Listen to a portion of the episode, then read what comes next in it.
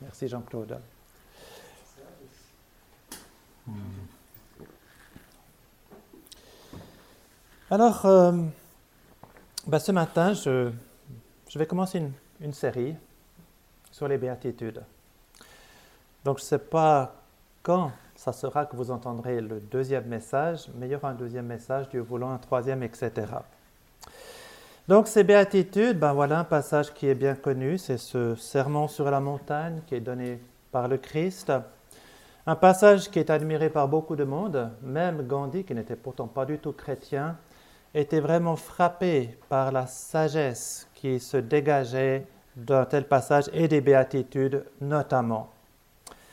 Quand on arrive à ces béatitudes, il faut bien comprendre que nous ne sommes pas en face d'une description de chrétiens exceptionnels. Christ ici ne donne pas la description de caractère et de cœur de, de chrétiens qui auraient vraiment atteint des degrés dans la sanctification que peu d'autres hommes ou de femmes arrivent à atteindre. C'est vraiment la description de n'importe quel chrétien. Et on doit vraiment souligner ce fait parce qu'il y a cette tendance aujourd'hui à mettre les chrétiens dans deux catégories. Le chrétien exceptionnel, puis le chrétien moyen. Mais c'est tout à fait faux de faire une telle distinction. La parole de Dieu ne la fait pas. Il y a des chrétiens qui sont plus mûrs dans leur foi, qui ont marché depuis plus longtemps avec leur Seigneur, c'est vrai, mais finalement, les marques et les caractéristiques que nous avons dans ces béatitudes sont pour toute l'Église en général. Une deuxième erreur face à ces béatitudes est de penser que certains chrétiens sont appelés à manifester une béatitude et d'autres une autre. Certains sont appelés à être pauvres d'esprit, et d'autres purs de cœur. Certains sont appelés à, pleurer, alors que d'autres sont appelés à être des artisans de paix. C'est tout à fait faux, mes amis. Tous les chrétiens sont appelés à manifester quelque chose de toutes les béatitudes. Alors c'est vrai, je le sais, on est pécheur et de ce fait, on ne manifestera peut-être pas avec le même degré d'intensité chaque béatitude dans notre vie. Mais néanmoins, l'essence de chacune de ces béatitudes, mes amis, devrait se voir dans votre vie si vous connaissez véritablement le Christ. Pourquoi? Pourquoi ces béatitudes sont-elles si importantes? Pourquoi vous êtes appelés à manifester dans votre cœur et dans votre vie quelque chose de toutes ces béatitudes ben, La réponse est toute simple. Ces béatitudes ne sont rien d'autre que la description du caractère même du Christ. Et vous savez, le but ultime de votre salut, c'est le pardon des péchés, d'accord, mais c'est beaucoup plus grand, beaucoup plus beau, le but ultime. Dieu vous a aimé en Christ avant la fondation du monde et il vous a destiné à devenir semblable au Fils bien-aimé du Dieu Tout-Puissant. Car ceux qu'il a connus d'avance, dira l'apôtre, il les a aussi prédestinés à être conformes à quoi? À l'image de son Fils.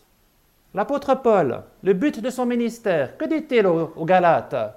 Mes petits enfants, pour qui je souffre à nouveau les douleurs de l'enfantement, jusqu'à quoi? Jusqu'à ce que Christ soit formé en vous.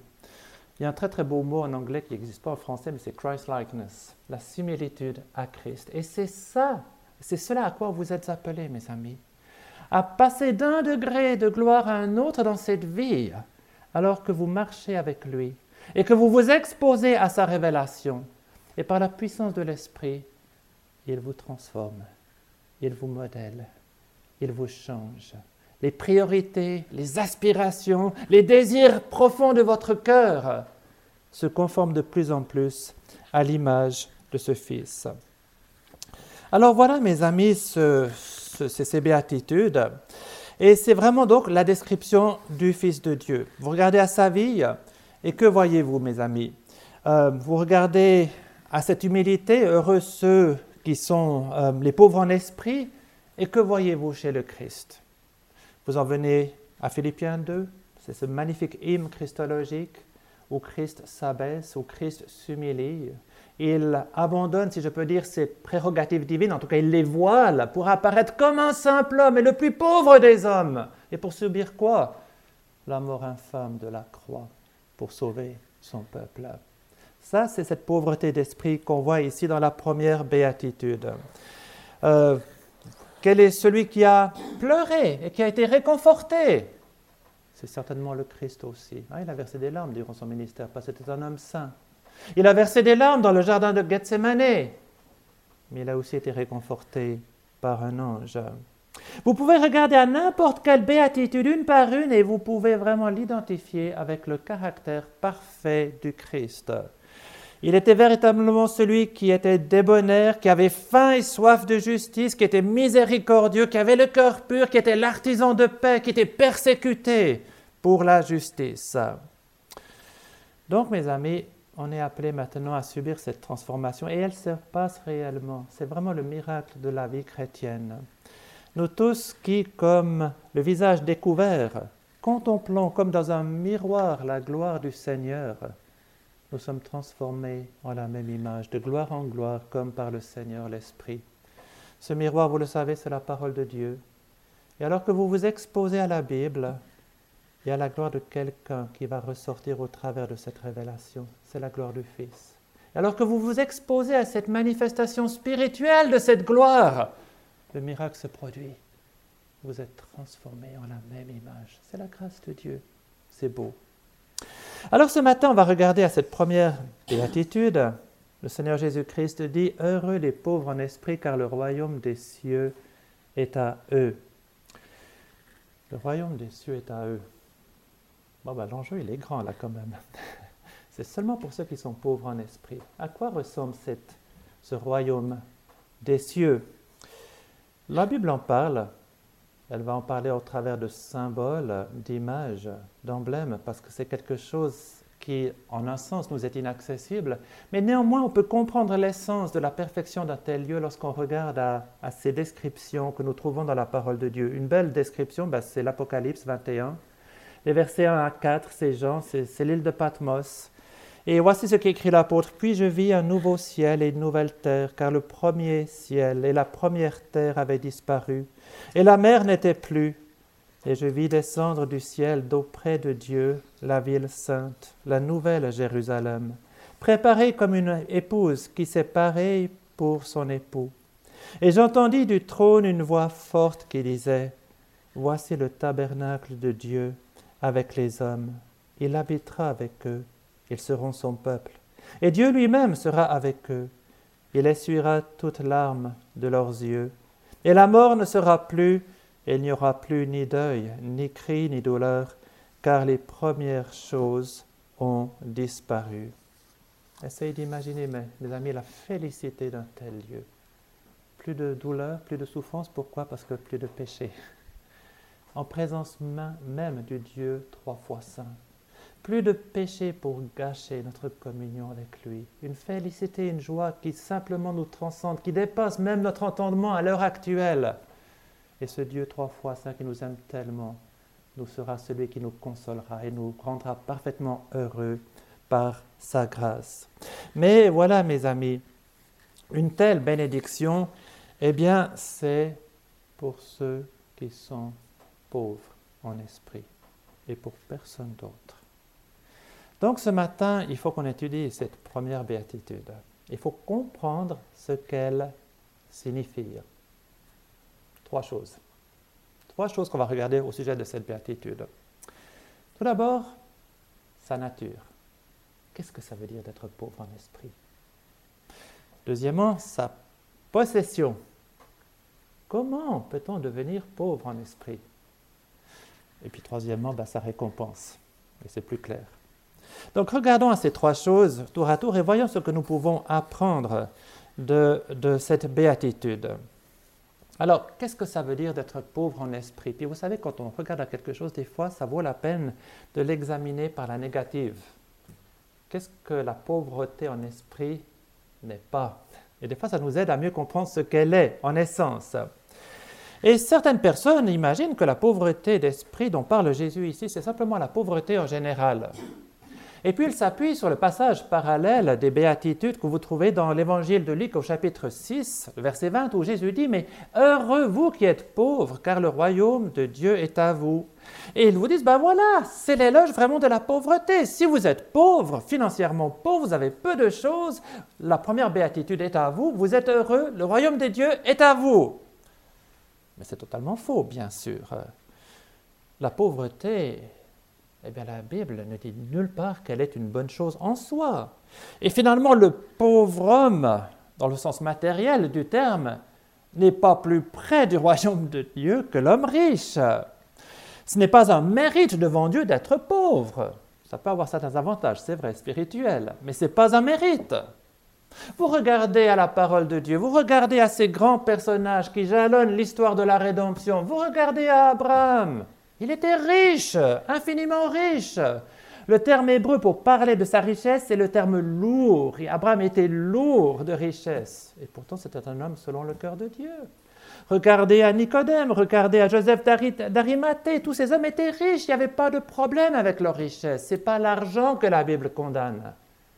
C'est l'amour de l'argent, la cupidité. Et ça, c'est une autre chose. Et de plus, euh, exprimons-le comme ceci, être pauvre d'esprit ne veut non plus pas dire qu'on est timide.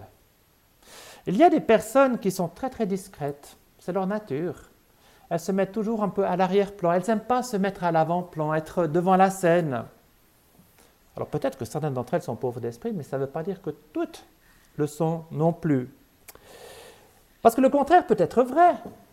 Une personne peut être très active. Une personne doit peut-être euh, s'engager publiquement de façon marquée et néanmoins être pauvre d'esprit. Regardez le roi David, ce grand roi. Il a su forger une nation à partir de ces douze tribus qui étaient tellement jalouses les unes des autres. Il s'est vraiment lancé de tout cœur dans les affaires de son royaume. Il a vraiment voulu servir Dieu et que le peuple d'Israël l'honore. Et pourtant, David était un homme selon le cœur de Dieu. Il était pauvre en esprit.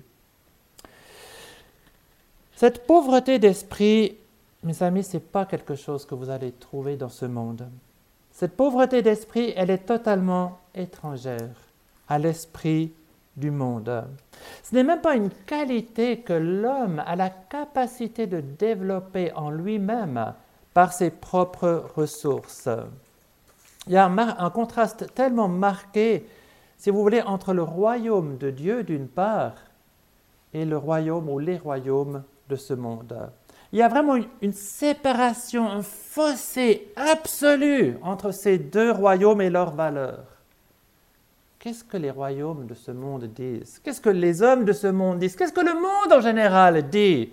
Ah, heureux les riches, heureux les nobles, heureux ceux qui ont du succès, heureux ceux qui sont beaux, les populaires, les, ceux qui sont célèbres, ceux qui imposent leur volonté.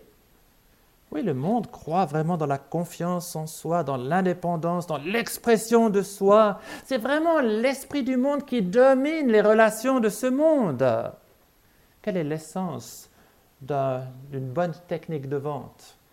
Eh bien, c'est de donner l'impression que vous avez le bon produit et que le client auquel vous parlez a besoin de ce produit. Et vous devez vraiment parler de telle manière qu'il doit penser que sans ce produit, il ne va pas s'en sortir.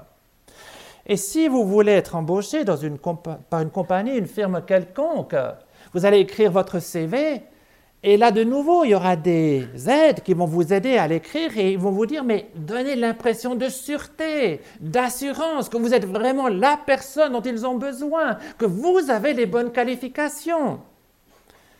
Alors que dans ce monde, ça fonctionne comme ça, bah oui, bah voilà, c'est normal c'est le monde d'aujourd'hui, il fonctionne comme ça. Et si on veut avoir une certaine mesure de succès dans ce monde, quelque part, on doit un peu fonctionner à ce niveau-là comme le monde. Si on veut écrire un CV, même si on est chrétien, il faudra donner l'impression qu'on sait de quoi on parle.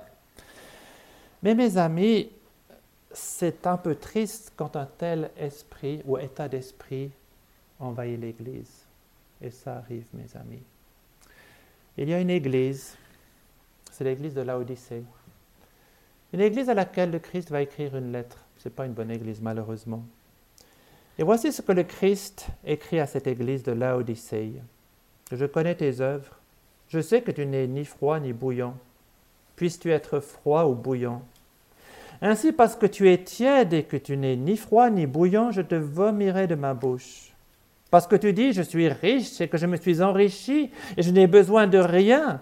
Et parce que tu ne sais pas que tu es malheureux, misérable, pauvre, aveugle et nu. Je te conseille d'acheter de moi de l'or éprouvé par le feu, afin que tu deviennes riche, et des vêtements blancs, afin que tu sois vêtu, et que la honte de ta nudité ne paraisse pas, et qu'un collier et un collier pour oindre tes yeux, afin que tu vois. On peut tellement facilement, mes amis, même nous chrétiens, tomber dans le piège de fonctionner selon les principes de ce monde. Voilà une église. Elle a besoin d'un nouveau pasteur. Et qu'est-ce qu'on fait dans ces cas-là? Eh bien, dans beaucoup d'églises, on va faire un comité de recherche pour un nouveau pasteur. on aime bien les comités aujourd'hui, ça fonctionne par les comités. Et il y a plusieurs candidats qu'il faut, faut regarder, examiner, etc. Et certains sont de bons orateurs, bonne personnalité. Ils ont vraiment une personnalité qui attire, séduisante, charismatique. Il y a une autre personne, elle a vraiment l'esprit des béatitudes, pauvre d'esprit. Quelle est la personne que l'Église choisit? Dans bien des cas, l'erreur sera faite de considérer uniquement les valeurs publiques et de ne pas regarder au cœur. L'erreur est vite faite, mes amis. Mais lorsqu'on, regarde au Nouveau Testament, enfin à la parole de Dieu en général, mais qu'est-ce qu'on voit, mes amis?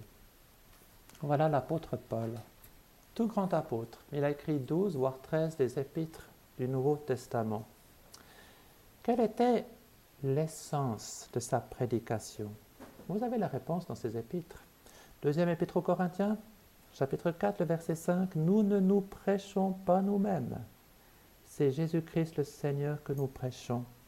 Et nous nous disons vos serviteurs à cause de Jésus. Paul arrive à Corinthe, première fois qu'il va dans cette ville. Une ville connue pour son iniquité, son immoralité. Une ville tellement marquée par cette mentalité gréco-romaine. Comment arrive-t-il dans cette ville de Corinthe? Avec assurance, il dit ceci. J'étais dans un état de faiblesse, de crainte et de grand tremblement. Voilà comment l'apôtre Paul a commencé à prêcher l'Évangile à Corinthe. Et comment sa personnalité était perçue par les chrétiens, en tout cas dans les églises où il exerçait son ministère. Il avait beaucoup de détracteurs, l'apôtre Paul. Et certains dans l'église de Corinthe disaient que présent en personne, il est faible et sa parole est méprisable. Ouf. Voilà ce que un homme pauvre d'esprit était. Mais certains dans les églises ne le percevaient pas. Donc tellement facilement on peut déraper de la vérité. Un autre homme. On va dans l'Ancien Testament, on va alterner un petit peu, n'est-ce pas? C'est Gédéon. Gédéon, c'est le livre des juges, c'est un juge, donc il est appelé par Dieu pour libérer le peuple, son peuple qui est opprimé par euh, les Ammonites ou les Madianites, je ne me rappelle plus l'un des deux, c'est pas grave. Et l'ange de l'Éternel lui apparaît pour lui confier sa mission, Gédéon. Et que répond Gédéon? Ah, mon Seigneur, avec quoi délivrerai-je Israël? Voici ma famille est la plus pauvre en Manassé, et je suis le plus petit dans la maison de mon Père. Ça, c'est l'esprit de la première béatitude, l'humilité. Voilà Moïse. C'est le buisson ardent. Dieu lui apparaît dans ce buisson qui brûle mais qui ne se consume pas.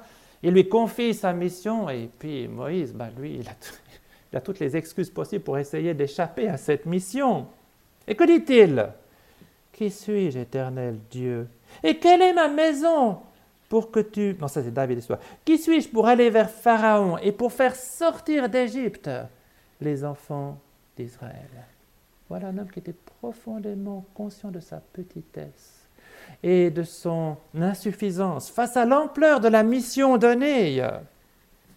David, le grand roi David, Il était émerveillé, humilié en un sens de, de voir toutes ces bontés que Dieu avait déversées sur lui. Il dit ceci, Qui suis-je, éternel Dieu, et quelle est ma maison pour que tu m'aies fait parvenir où je suis C'était tellement incroyable à David que Dieu ait pu le combler de tant de bienfaits. Donc cette pauvreté d'esprit, c'est quoi, mes amis? Eh bien, c'est simplement reconnaître cette pauvreté spirituelle et morale qui est la nôtre devant Dieu. C'est simplement reconnaître cette banqueroute totale devant le Dieu Tout-Puissant, trois fois saint. Ce n'est pas quelque chose, mes amis, qui nous vient naturellement. Ce n'est pas quelque chose qu'on peut acquérir par de l'éducation, par de l'instruction, etc. C'est quelque chose qui est donné par la grâce de Dieu, mes amis. Pauvreté en esprit veut dire qu'on se voit comme Dieu nous voit, pécheur, sans mérite, quel qu'il soit devant lui, méritant à juste titre d'être rejeté éternellement par lui, et pourtant sauvé par grâce. C'est reconnaître qu'en nous-mêmes, on n'a aucune ressource salvatrice, qu'en nous-mêmes, on n'a aucune capacité à faire des choses qui plaisent à Dieu. L'orgueil est parti, cette assurance de soi est partie. On se sent vide, spirituellement et moralement vide, destitué devant le Dieu Tout-Puissant. C'était encore une fois l'attitude du grand apôtre Paul durant son ministère, tellement conscient de l'ampleur de la tâche. Et que dit-il? Nous sommes aux uns une odeur de mort, donnant la mort, aux autres une odeur de vie, donnant la vie. Et qui est suffisant pour ces choses? Ah, Voilà un homme qui était profondément conscient de son inadéquation, comment dire en anglais, de son insuffisance, euh, insuffisance euh, pour, pour, pour, pour, sa tâche. Et pourtant, mes amis, s'il y avait un homme au monde qui aurait pu se sentir suffisant, c'était bien l'apôtre Paul. Il avait été instruit au pied de Gamaliel, grand pharisien, meilleure indication, meilleure instruction. Toutes les personnes, tous les regards étaient sur lui, c'était vraiment le pharisien accompli. Et pourtant, il dira aux Philippiens qu'il ne met pas sa confiance dans la chair. Il se sent totalement insuffisant. Il se sent maintenant pauvre en esprit. Alors cette pauvreté d'esprit, mes amis, encore une fois, vous allez la trouver surtout dans le Seigneur Jésus-Christ. Et de lui, l'apôtre Paul dira qu'il s'est dépouillé lui-même en prenant une forme de serviteur. Il n'a pas chercher à s'agripper à ses prérogatives divines, tout le contraire. Il a accepté qu'elles soient voilées, cachées, pour apparaître comme un simple homme, et pas simplement comme un simple homme, mais comme le plus pauvre des hommes. Les oiseaux ont des nids, les renards ont des tanières, mais le Fils de l'homme n'a nulle part où reposer sa tête. Il dira même, il est tellement dépendant de son Père céleste qu'il dira même, je ne puis rien faire de moi-même. Et pourquoi prie-t-il tellement intensément tout au long de son ministère? Parce que tout ce qu'il va faire, il le sait, ce sera par la force de son Père céleste. Et que fait-il tout au long de sa vie, de son ministère? Il se soumet totalement, entièrement, inconditionnellement à la volonté de son Père. Père, si tu voulais éloigner de moi cette coupe, toutefois que ce ne soit pas ma volonté, mais la tienne qui se fasse. Alors voilà, mes amis, cette pauvreté d'esprit dont parle cette première béatitude. C'est vraiment un esprit d'humilité totale. C'est un abaissement total de notre nature humaine face aux perfections de Dieu. On se rend compte qu'on est dans une banqueroute totale, spirituelle et morale devant le Dieu Tout-Puissant. C'est la nature. Deuxième point, sa possession. Alors on n'a pas de nature, on l'a vu. Comment, comment pouvoir acquérir une qualité qui est si essentielle? Alors c'est vrai que lorsqu'on regarde à ces béatitudes, elles n'ont pas été données comme ça dans un ordre par hasard. Il y a, si vous voulez, une logique. Et cette pauvreté d'esprit vient en premier parce qu'il y a une raison. C'est comme les différentes parties, si vous voyez d'un télescope, elles s'emboîtent l'une dans l'autre. Une béatitude conduit et prépare déjà le chemin pour la suivante. Et avant qu'on puisse être rempli de toutes les grâces et de toutes les bénédictions de Dieu, ben, il faut qu'il y ait la, place qui soit faite, n'est-ce pas? Il faut qu'on évacue tout ce qui est mauvais en nous, cet orgueil, cette assurance de soi, etc., qui nous empêche de recevoir ce que Dieu veut nous donner. C'est cet homme âgé, Simon. Il est dans le temple. Il attend la révélation du Messie. Et il a attendu longtemps cet homme, comme Anne aussi. Et Dieu, dans sa grâce, va lui permettre de voir maintenant l'accomplissement de son espérance. Et Joseph et Marie vont avec cet enfant Jésus au temple pour accomplir ce que la loi de Moïse prescrit de faire. Et cet homme, Simon, prend cet enfant dans ses bras. Il dit ceci, Voici cet enfant est destiné à amener la chute et le relèvement de plusieurs en Israël. D'abord la chute, ensuite le relèvement. C'est toujours l'ordre divin. En d'autres termes, il faut qu'on se vide avant qu'on puisse être rempli des ressources et des bénédictions de Dieu. Il doit y avoir une reconnaissance de notre indignité devant le, devant le Dieu Tout-Puissant avant qu'on puisse recevoir la vie éternelle. Et c'est vraiment l'expérience, mes amis, de chacun qui a vraiment et véritablement connu euh, Dieu par Christ le grand théologien de, l'Église, le IVe siècle, c'est qui? C'est Augustin. Quelqu'un de très cultivé, de très lettré. Un savoir extraordinaire, aussi des dons oratoires extraordinaires. Mais ces dons qu'il avait pendant longtemps l'ont empêché de recevoir la grâce de Dieu. Ils l'ont fait même tomber dans l'iniquité. Et c'est finalement seulement quand il s'est vidé, si je peux dire, de toutes ces choses, qu'il a pu recevoir la grâce de Dieu, être sauvé par le petit chant qu'il a entendu dans un jardin à Rome d'enfants. Prends et lis, prends et lis. Il ouvre sa Bible au hasard, il l'avait avec lui, il tombe sur un passage de Romains 12 ou Romains 13, je ne me rappelle plus, qui dit Nous avons passé suffisamment de notre temps dans la débauche et l'ivrognerie, etc. Et c'est ce passage qui va le convertir et qui va le sauver. Luther, le grand réformateur, c'est exactement une expérience similaire. Il entre dans les ordres parce qu'il est hanté, si je peux dire, pourchassé par la peur de l'au-delà. Que va-t-il lui arriver lorsqu'il mourra? Il sait qu'il n'est pas en paix avec Dieu, il cherche cette paix, cette assurance, mais comment la trouver? Donc il va faire tout ce que le catholicisme dit de faire, ce qu'il y a de meilleur à faire. Il va dans, les ordres et il va même jusqu'à mendier au nom de son monastère.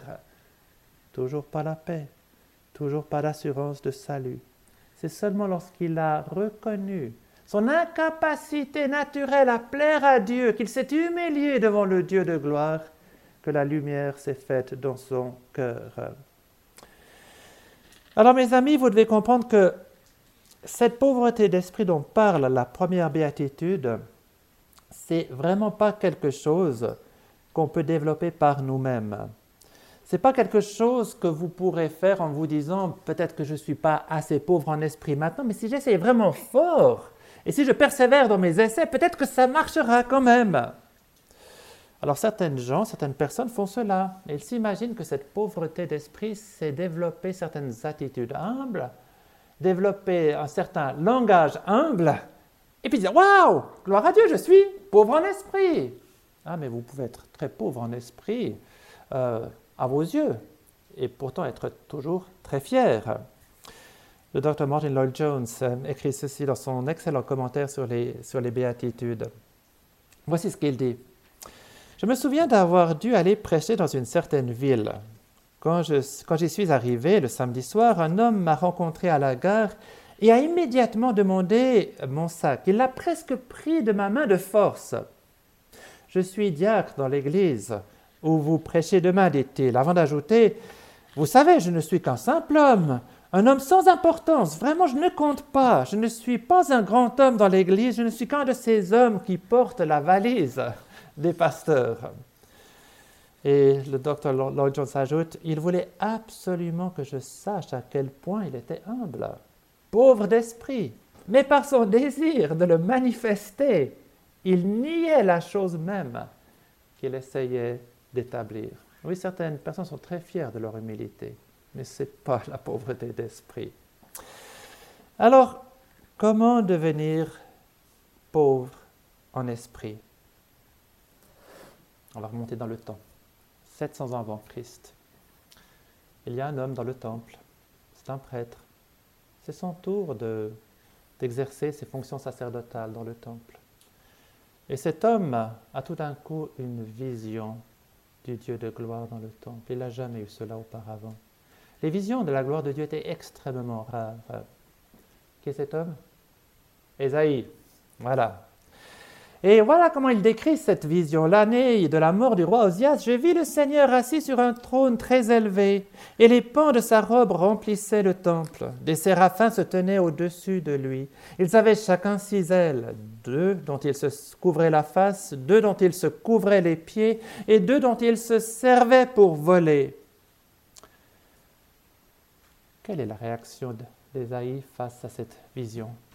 Oh, merveille des merveilles, j'ai une vision, quel privilège m'a été donné du Dieu Tout-Puissant. Non.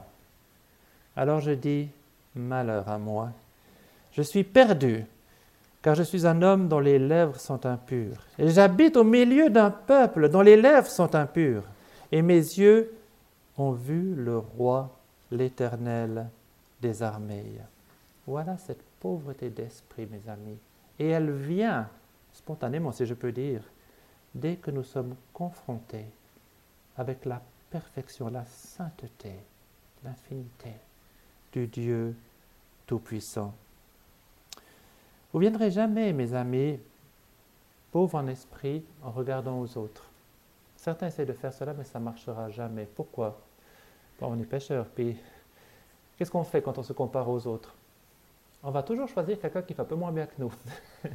Puis on va dire, oui, ben voilà, je suis peut-être pas tout à fait encore là, mais, ah, mais si je regarde à lui ou à elle, ah ben écoute, c'est pas si mal finalement. On est tous la même chose. Donc, on arrivera toujours à trouver quelqu'un qui fait moins bien que nous. On ne viendra jamais pauvre en esprit. La seule manière, c'est de regarder à Dieu. Voilà Moïse. Que dit la parole de Dieu de Moïse? C'est l'homme c'était un homme très humble, plus qu'aucun homme sur la terre. Pourquoi était-il si humble, ce Moïse? Alors Moïse, il avait un frère et une sœur qui s'appelaient Aaron et Myriam. Voilà, c'est ça. Puis à un moment donné, Aaron et Myriam, ils sont un peu jaloux quand même de Moïse parce qu'ils semble que c'est lui qui a tous les privilèges, puis eux, pas assez. Ils se mettent à parler contre Moïse. Et Dieu, bien sûr, l'entend. Et il convoque Aaron, Myriam, Moïse devant la tente d'assignation. Et que dit Dieu? Que leur dit Dieu? Écoutez donc mes paroles. S'il y a parmi vous un prophète, c'est par une vision que moi, le Seigneur, je me fais connaître à lui. C'est dans un songe que je lui parle. Il n'en va pas de même pour mon serviteur Moïse.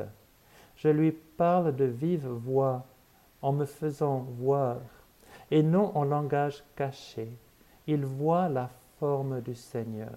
Comment donc osez-vous critiquer mon serviteur Moïse? Tellement proche du Dieu Tout-Puissant Moïse, tellement humble. Voilà l'apôtre Pierre, on le connaît Pierre, hein. il, est, un peu bouillant, il est plein de sincérité, plein de confiance en soi aussi. Ah, si tous te redisent, moi jamais Seigneur. Par la grâce de Dieu, il va devenir humble. Comment eh bien, notre brave Pierre, il, a, il est pêcheur, vous le savez, il a travaillé toute la nuit à essayer de pêcher, il n'a rien attrapé. Arrive le matin, c'est le Christ, il lui donne un ordre. Jette ton filet de l'autre côté. Ah Seigneur, j'ai travaillé toute la nuit, mais je n'ai rien attrapé. Toutefois, à ton ordre, je vais jeter le filet de l'autre côté. Il le fait. Il y a une prise de poisson fabuleuse au point que le filet menace de se rompre. Que fait Pierre? Eh bien, il se jette aux pieds de Christ. Seigneur, retire-toi de moi, parce que je suis un homme pécheur. Il a vu quelque chose de la gloire du Christ, la gloire divine du Christ. Il a tellement pris conscience de son péché. Il ne fait que s'humilier. Comment Paul est-il devenu si humble, ce Saul de Tarse qui avait tant de privilèges, tant d'assurance, tant d'arrogance même. Comment est-il devenu si humble? Ben, Vous savez l'histoire, vous connaissez la réponse. il y a un chemin, c'est le chemin de Damas.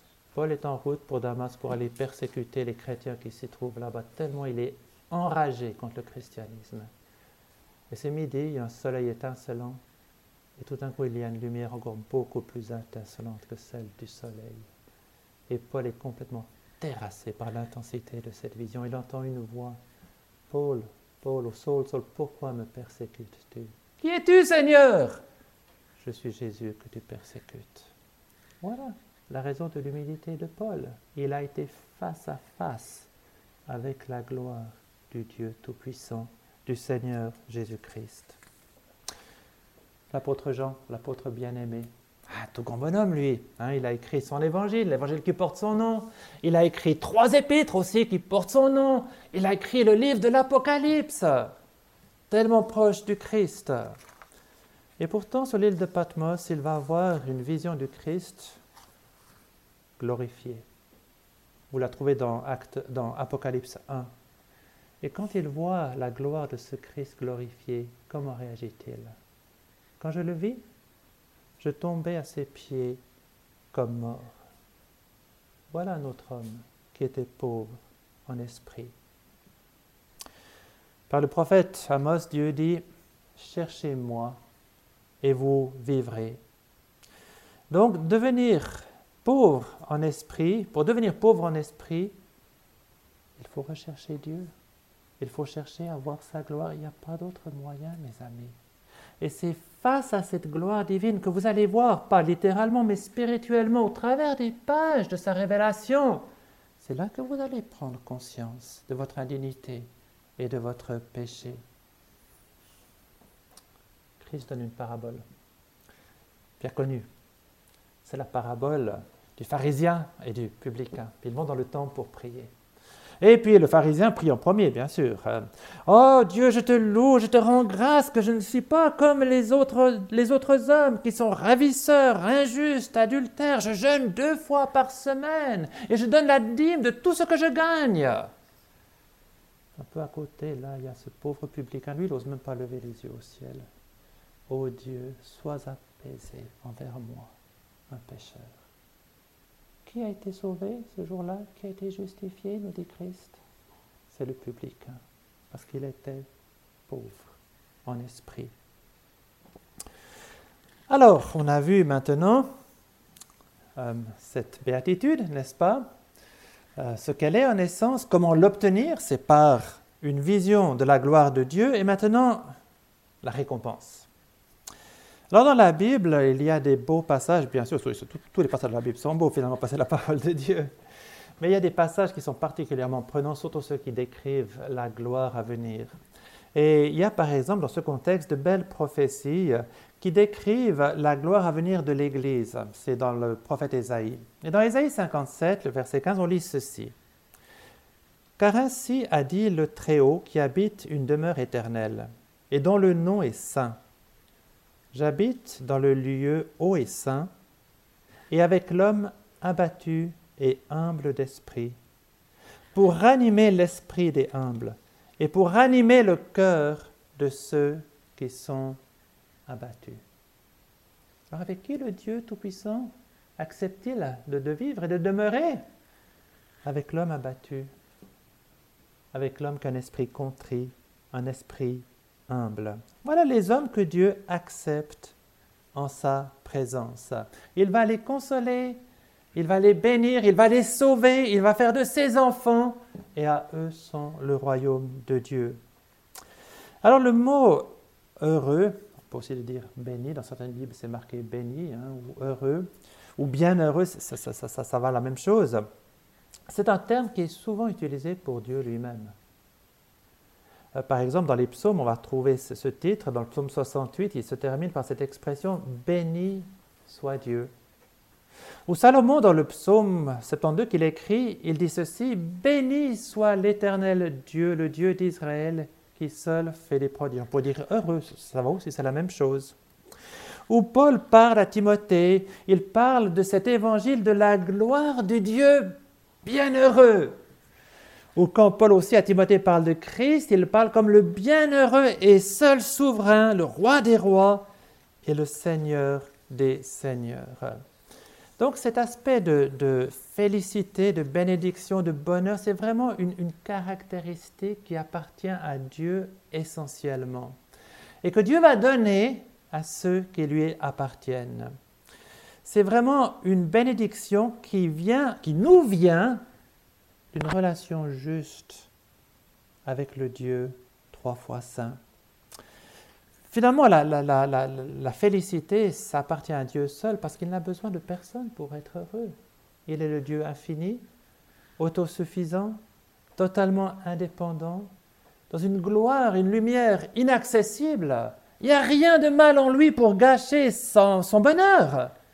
Donc cette félicité, ce bonheur parfait, ça appartient essentiellement à Dieu. Et parce que le chrétien est devenu le temple du Saint-Esprit par sa conversion, et que Dieu donne aux chrétiens cette régénération, cette nouvelle naissance par l'Esprit, le Saint-Esprit, eh bien, ils commencent à connaître eux aussi, et déjà dans cette vie ici-bas, quelque chose de cette satisfaction, de ce contentement, de cette paix, de cette assurance qui vient du dedans et pas de l'extérieur. Alors ce mot béni, en fait, ça traduit un mot grec, makarios, qui veut dire effectivement serein, heureux, fortuné, enfin tout ce que vous voulez.